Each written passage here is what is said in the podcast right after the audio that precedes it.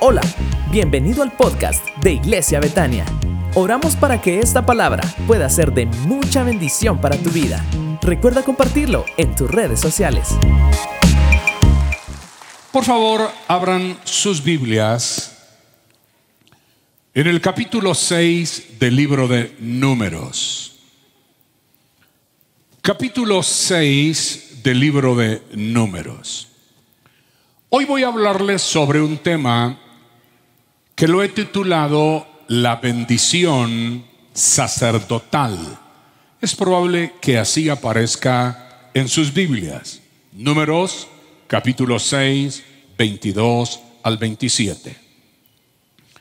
Cuando los hijos de Israel se multiplicaron en Egipto y salieron rumbo a la tierra prometida, dice el verso 22 que Jehová, Jehová habló a Moisés diciendo, habla a Aarón y a sus hijos y diles, así bendeciréis a los hijos de Israel, diciéndoles, Jehová te bendiga y te guarde, Jehová haga resplandecer su rostro sobre ti y tenga de ti misericordia.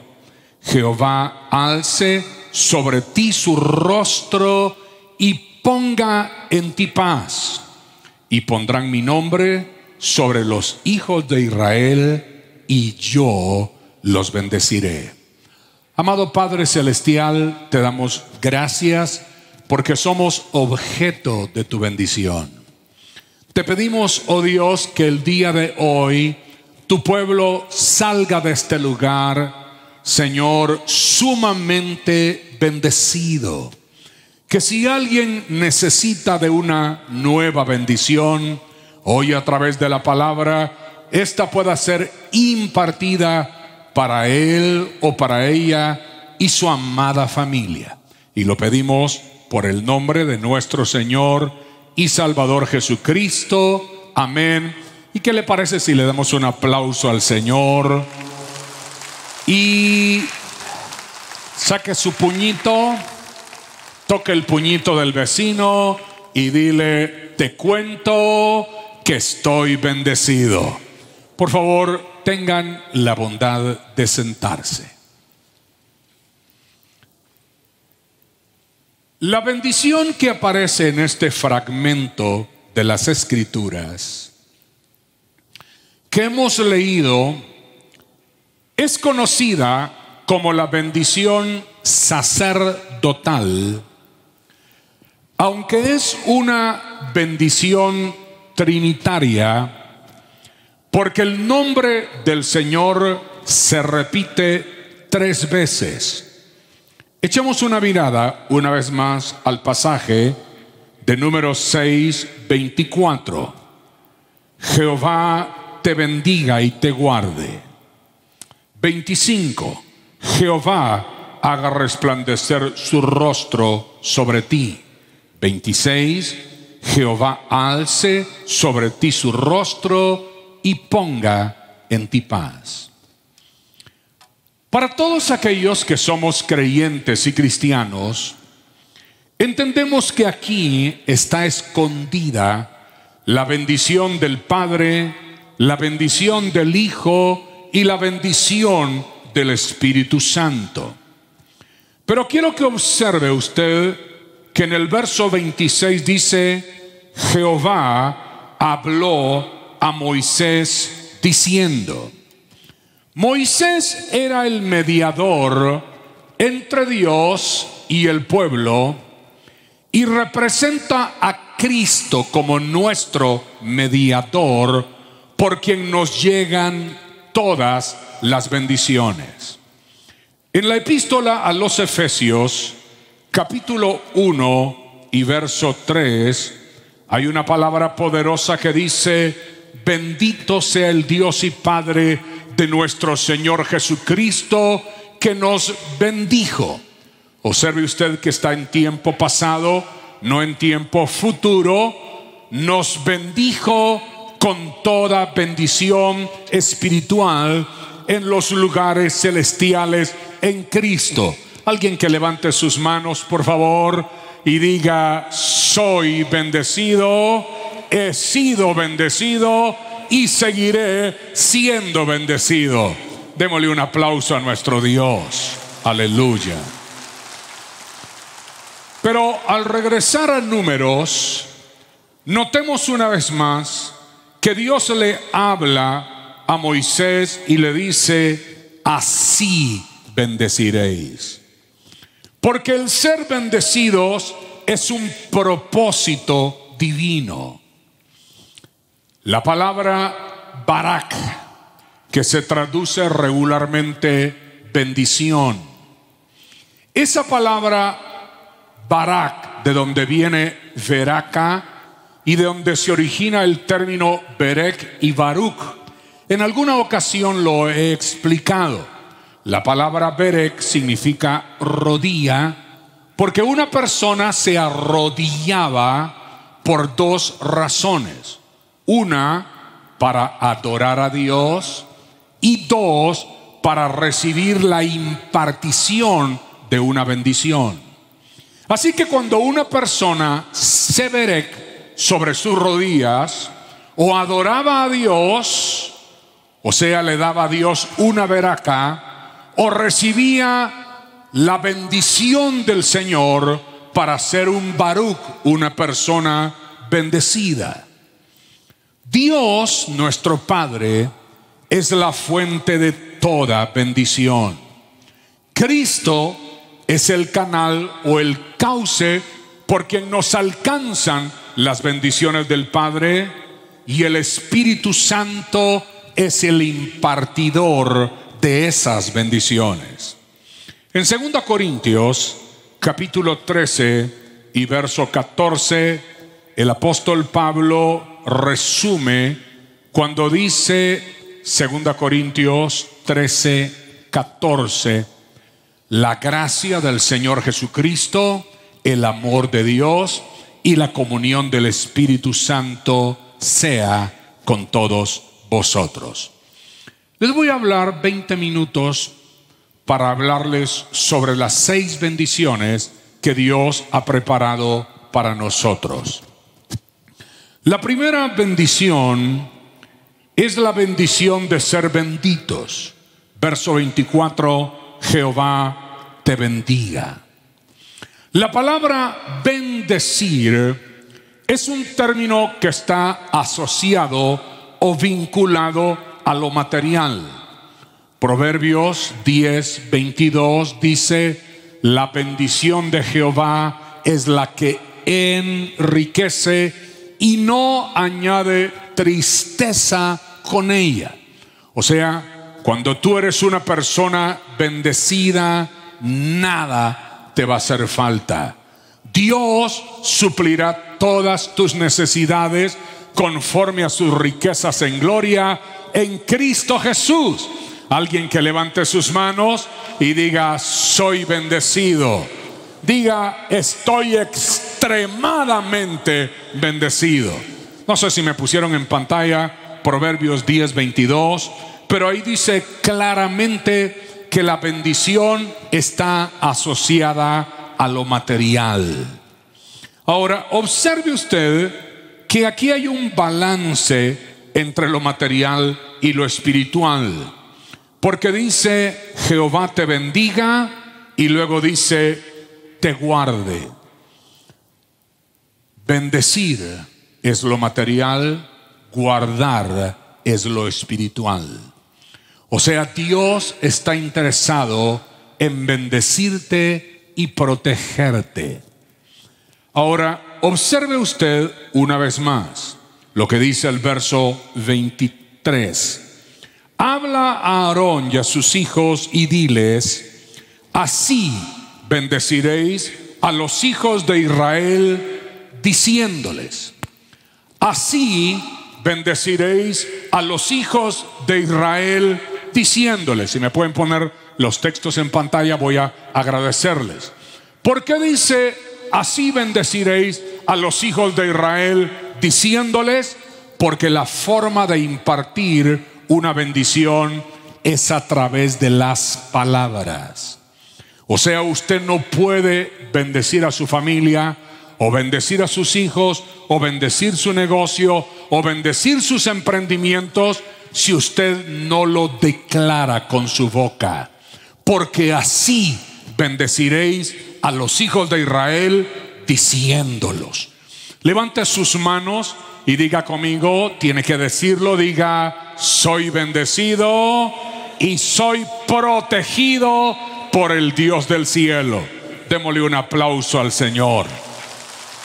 En el libro de Gálatas, capítulo 3 y verso 13, las sagradas escrituras dicen, Cristo nos redimió de la maldición de la ley, hecho por nosotros maldición, porque está escrito, maldito todo el que es colgado de un madero.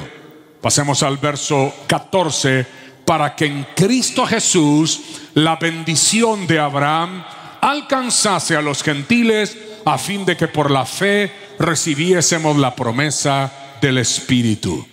Diga conmigo estas palabras, soy bendecido y no puedo ser maldecido. Démosle un aplauso a nuestro Dios. Miremos a Isaías capítulo 8 y verso 10. El profeta Isaías dice, tomad consejo y será anulado. Proferid palabra y no será firme porque Dios está con nosotros.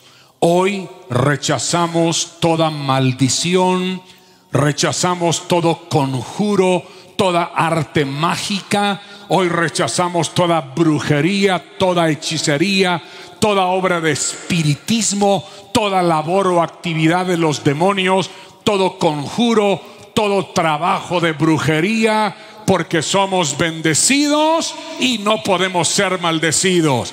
Alabado sea el nombre del Señor. Dios te bendice y te protege. En 1 Corintios 10, 16, entendemos por qué debemos tomar la Santa Cena. Levanten la mano todos los que tomaron hoy la Santa Cena y digan amén. Ahí dice la copa de bendición que bendecimos. No es la comunión de la sangre de Cristo y el pan que partimos no es la comunión del cuerpo de Cristo. O sea, cada vez que tú tomas la Santa Cena, añades una nueva bendición. Cuando hablo de bendecir y proteger, la palabra bendecir, decía, viene de Baruch de Beraca, de Barak. Pero la palabra proteger o guardar viene de el hebreo shamar, que significa cercar o proteger. Cuando las personas construyen una casa, regularmente levantan una pared, un valladar, alrededor de su casa, una cerca, eso es un shamar. En el libro de Job, capítulo 1 y verso 10, se describe cuando Satanás se presentó delante del Señor y Dios le dijo, ¿no has considerado a mi siervo Job que no hay otro como él? Y el diablo dijo, ¿acaso teme Job a Dios de balde? ¿No le has cercado alrededor a él y a su casa y a todo lo que tiene y al trabajo de sus manos has dado veraca. O sea, tú lo has llamado, lo has cercado, por lo tanto, él está bendecido. Cuando Dios te protege, Dios no solo te protege, Dios te bendice. Yo declaro que todo aquello que toque en tus manos será bendecido por el Dios del cielo. Tu trabajo, tus negocios, tus emprendimientos. Alguien que dice, diga gloria a Dios. Levante sus manos, mejor póngase de pie rapidito. Levante sus manos y diga, en este momento bendigo a mi esposa, a mi esposo, a mis hijos, a mis padres, a mi negocio, a mis estudios, a mis emprendimientos. No tienes solo que pensarlo, tienes que decirlo. Vamos, diga, yo bendigo, yo bendigo esto, yo bendigo mis hijos. Alabado sea el nombre del Señor. ¿Por qué tenemos que hacer esto? Para que estén blindados en Cristo del temor, del pecado y de toda obra de las tinieblas. ¿Sabe qué dice el Salmo 121? Dice, alzaré mis ojos a los montes, ¿de dónde vendrá mi socorro? Mi socorro viene de Jehová, que hizo los cielos y la tierra. No dará tu pie al resbaladero, ni se dormirá el que te guarda. No se adormecerá, ni dormirá el que guarda a Israel. Jehová es tu guardador, Jehová es tu sombra, tu mano derecha. El sol no te fatigará de día, ni la luna de noche.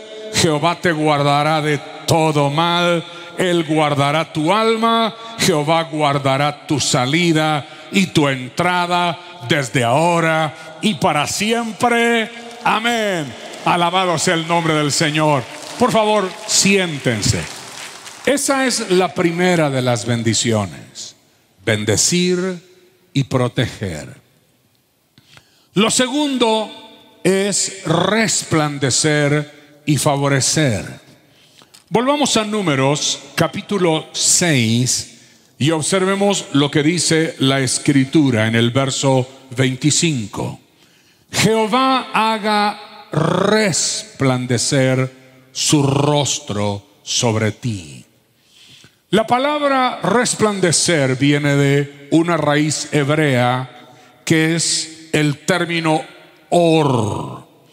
Ese término se traduce iluminar o aclarar porque cuando Dios te ilumina o resplandece su rostro, puedes comprender el propósito y el plan de Dios para tu vida.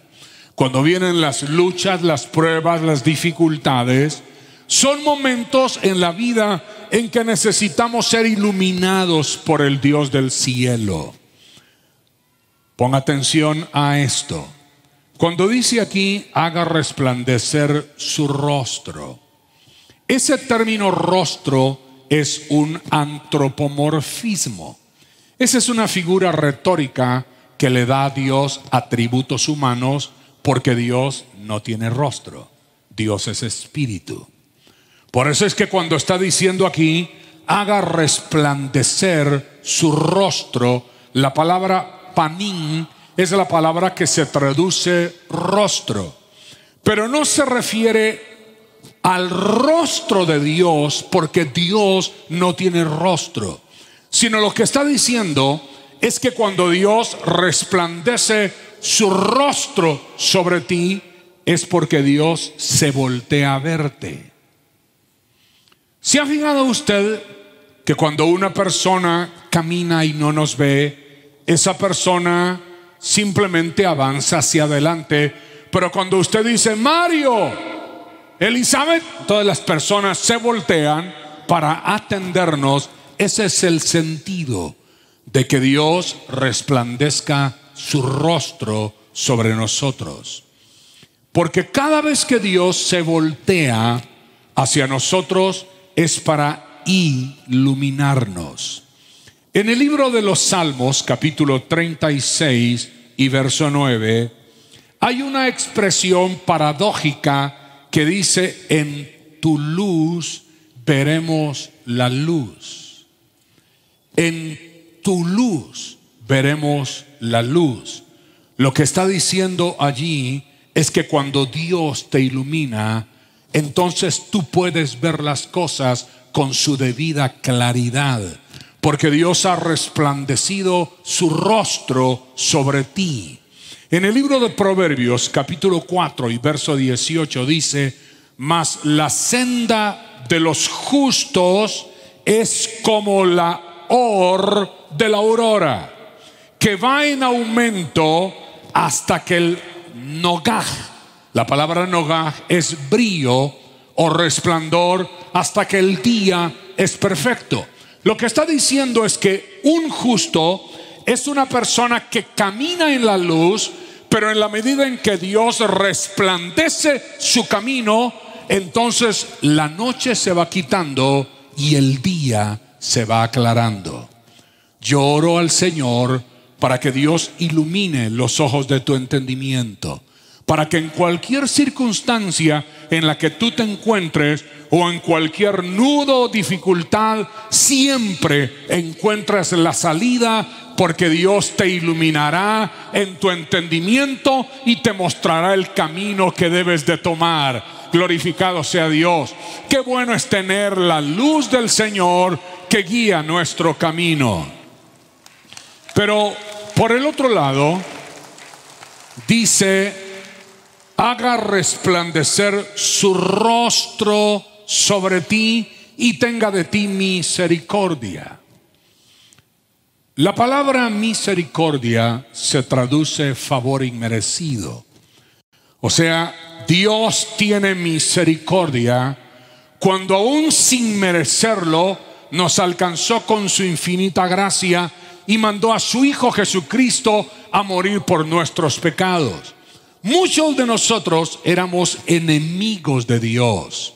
No queríamos nada amábamos el pecado, éramos servidores del diablo. Pero Dios que es rico en misericordia, mandó a su Hijo Jesucristo para morir por nuestros pecados, porque a Él le plació hacer eso. Esa es la misericordia del Señor. Es un acto donde Dios se inclina para favorecerte. La palabra Hanan que se traduce misericordia es cuando usted no solamente atiende y se voltea, sino que se inclina para favorecer a alguien. En el libro de los Salmos, este es uno de los pasajes que yo más amo de la Biblia.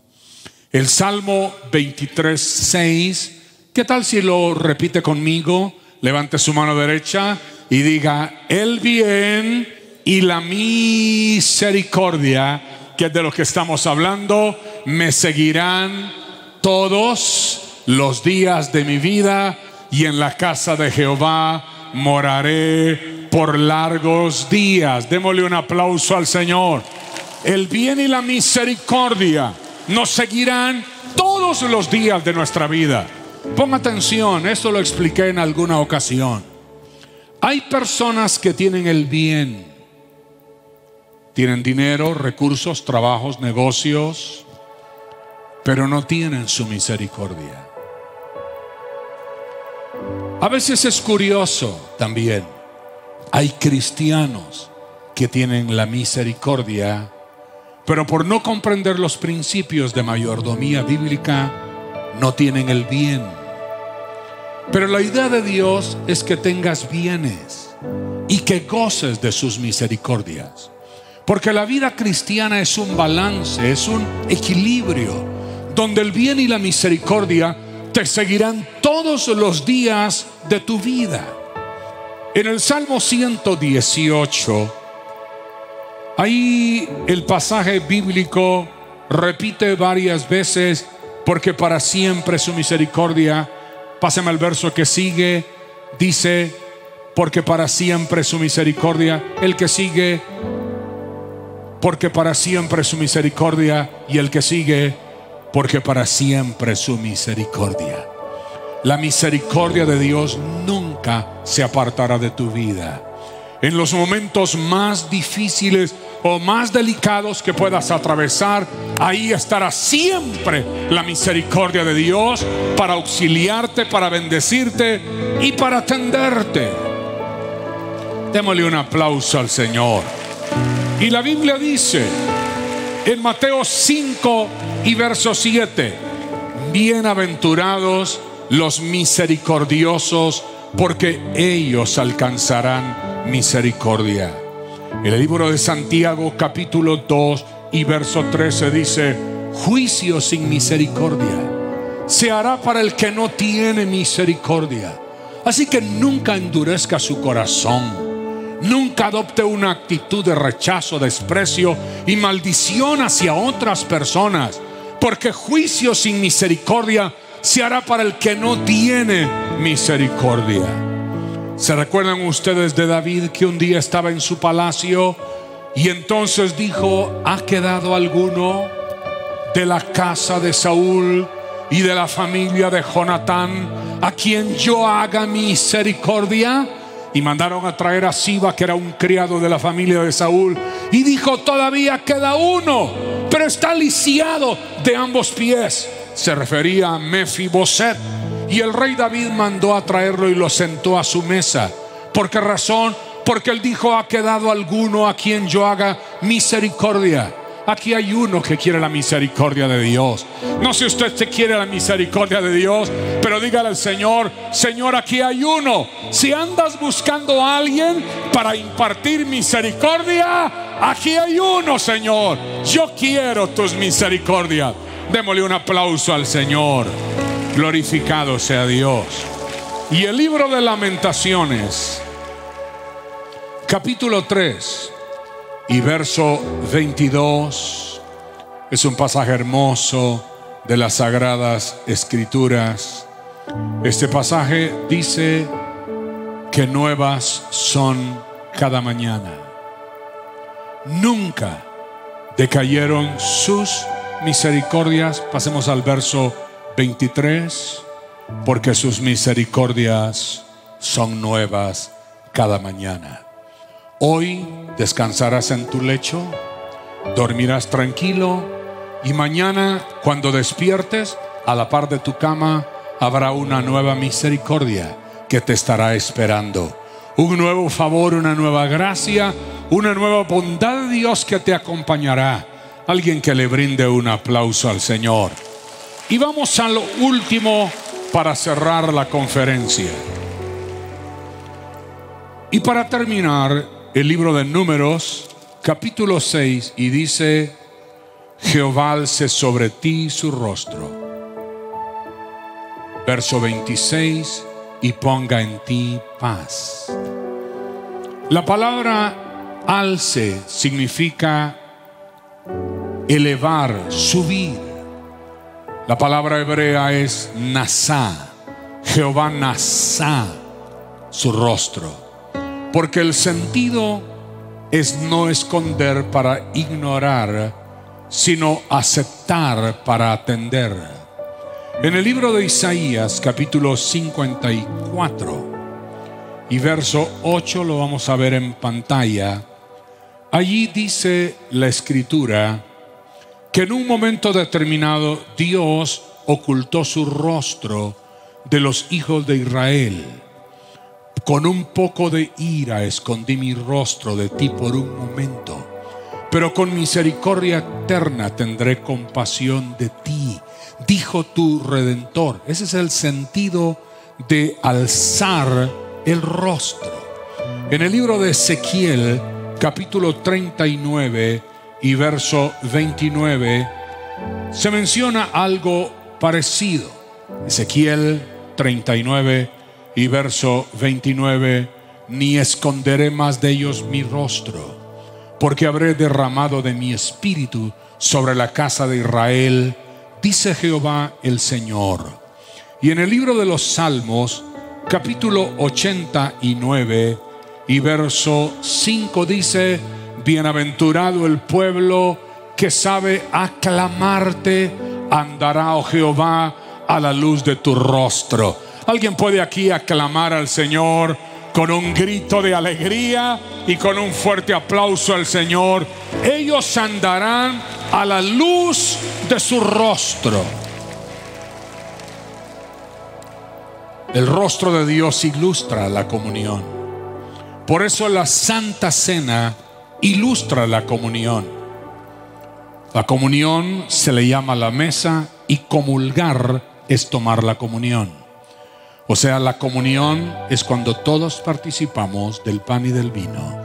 Y comulgar es cuando usted come el pan y bebe de la copa. Y la última palabra que aparece aquí es paz. La palabra paz seguramente ya todos la conocen de memoria, es el término shalom. Y el Señor ponga en ti shalom, ponga en ti paz. La palabra shalom tiene varias connotaciones o alcances. La primera de ellas es paz, obviamente. Filipenses capítulo 4 y verso 7 dice, y la paz de Dios que sobrepasa todo entendimiento, guardará vuestros corazones y vuestros pensamientos en Cristo Jesús. Haga solo un ejercicio conmigo, por favor. Inhale. Profundo. Ahora exhale. Ahora inhale paz. Exhale. Toda preocupación, todo temor, toda congoja, sáquela de su corazón. Inhale paz. La palabra shalom es paz, una paz interna que nos acompaña. Pero la palabra shalom también se traduce bienestar, que se asocia con salud y felicidad. Por eso dice, ponga en ti paz, porque la paz es algo que portas. Ponga en ti paz. Porque no importa las circunstancias a tu alrededor, la paz siempre estará contigo, donde quiera que tú vayas. ¿Se recuerdan ustedes? Pónganse de pie, por favor. Que cuando Dios se le reveló a Gedeón, allá en el capítulo 6 y 7 del libro de los jueces, y le dijo, Jehová está contigo, varón esforzado y valiente, tú librarás a Israel de los hijos del oriente y de los madianitas.